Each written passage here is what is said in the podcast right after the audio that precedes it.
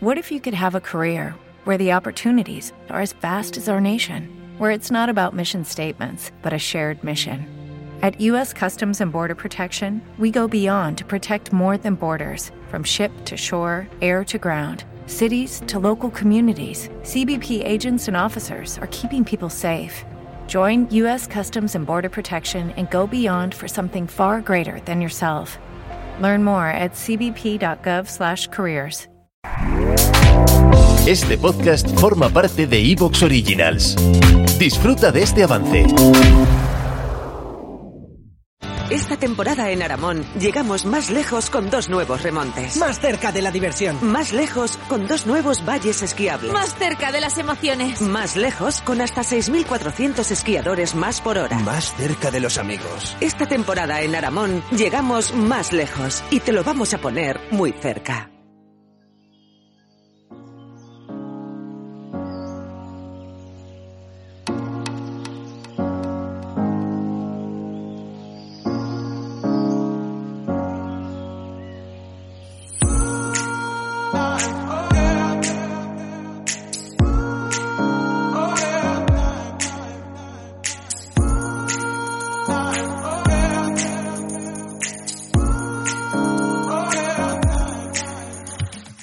Hola y bienvenidos a un nuevo capítulo de Planeta Montaña Huesca, La Magia, en este 11 de febrero. Como sabéis, estamos en iVoox, en la plataforma iVoox, donde os pedimos que os suscribáis, que es gratuito, y que incluso nos apoyéis desde 1,49 euros al mes. Soy Nacho Vizcasillas y en el control técnico con los botoncicos se encuentra Víctor Rapún.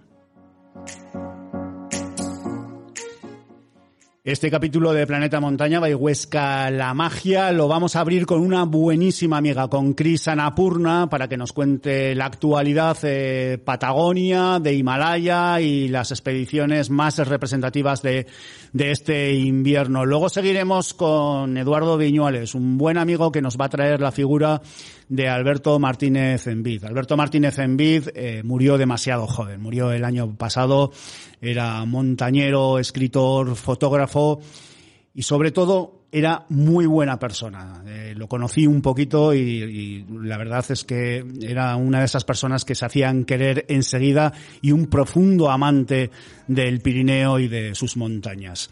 Sintonía y Cris Anapurna.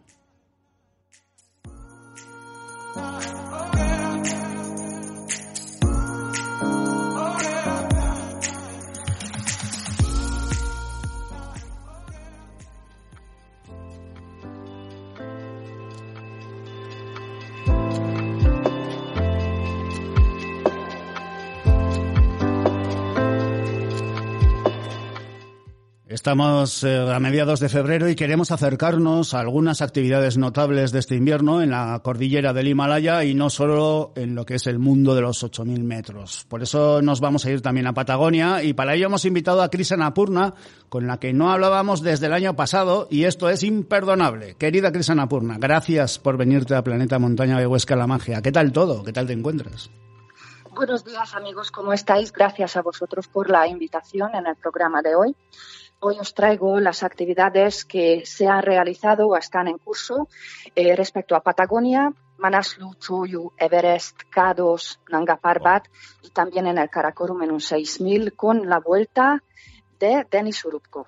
Pues si te parece, vamos a empezar por Patagonia. ¿Qué es eh, la actualidad de la Patagonia y qué ha ocurrido por allí? Que además eh, tengo que precisar que a mí Patagonia, y esto es un inciso, eh, me parece que debe ser una tierra excepcionalmente bella, porque por las fotos que, he podido ver, porque cuando he conversado con escaladores que han estado por allí, bueno, me lo describen siempre como un sitio fantástico, como un sitio de leyenda. Así que eh, vamos a viajar a Patagonia. Cuéntanos, Cris, actividades que se han hecho por allí. Hubo varias escaladas ahí importantes en Patagonia, en las torres. Eh, por una parte tenemos el Cerro Torre, ¿verdad? Que la Cerro Torre en Patagonia es una torre de granito escarpada con grandes hongos, nieve, hielo arriba en su cima que derrama hacia abajo. Eh, allí hubo actividades importantes también. Luego estaban en, en otras eh, torres también muy buenas escaladas. Yo me gustaría eh, citar, si me permites, una frase sobre la Cerro Torre que escribió Kelly Kortz en su libro La Torre, que es lo que mejor describe realmente el compromiso que se necesita para escalar estas torres y concretamente Cerro Torre y dice lo siguiente. En ninguna parte del Everest o del K2, ni siquiera en sus rutas más difíciles o en ninguna de las rutas alpinas de hielo de los Alpes, encontraréis una escalada tan mantenida y vertical como en la ruta más fácil de Cerro Torre. Cerro Torre encarna el auténtico espíritu de superalpinismo. Es brutal esta frase, con esto describe todo y si veis todavía las imágenes que están llegando ahora posteriormente de las escaladas, de los grupos pequeños que estaban ahí, de los escaladores, realmente quita, quita la respiración. Al hilo de, esa, de esa frase de Kelly Kors, eh, si cogemos eh, las alturas de, esas agujas, de, esas montañas, por ejemplo, eh, Fitzroy eh, son 3.405 metros, ¿no? Sí, Que a veces eso mediáticamente me, da la impresión como que se orilla, como que no se tiene en cuenta, ¿no? Y, es donde, poniendo el acento en, esa cita que, has hecho, donde es el el alpinismo de, mm, no sé si máximo es eh, el, adjetivo adecuado, pero es de, un compromiso eh, difícil de, encontrar en otras paredes, ¿no? Sí, es, es absoluto. Aquí lo que importa no es la altura, porque como bien dijiste, pues Fitzroy 3400 Cerro Torre 3.133 metros eh, de altura, pero realmente no es la altura, sino en qué condiciones es un terreno vertical, como lo llaman los escaladores, ¿no? Ah. Eh, digamos que suben por paredes de 80 a 85 grados, imagínate.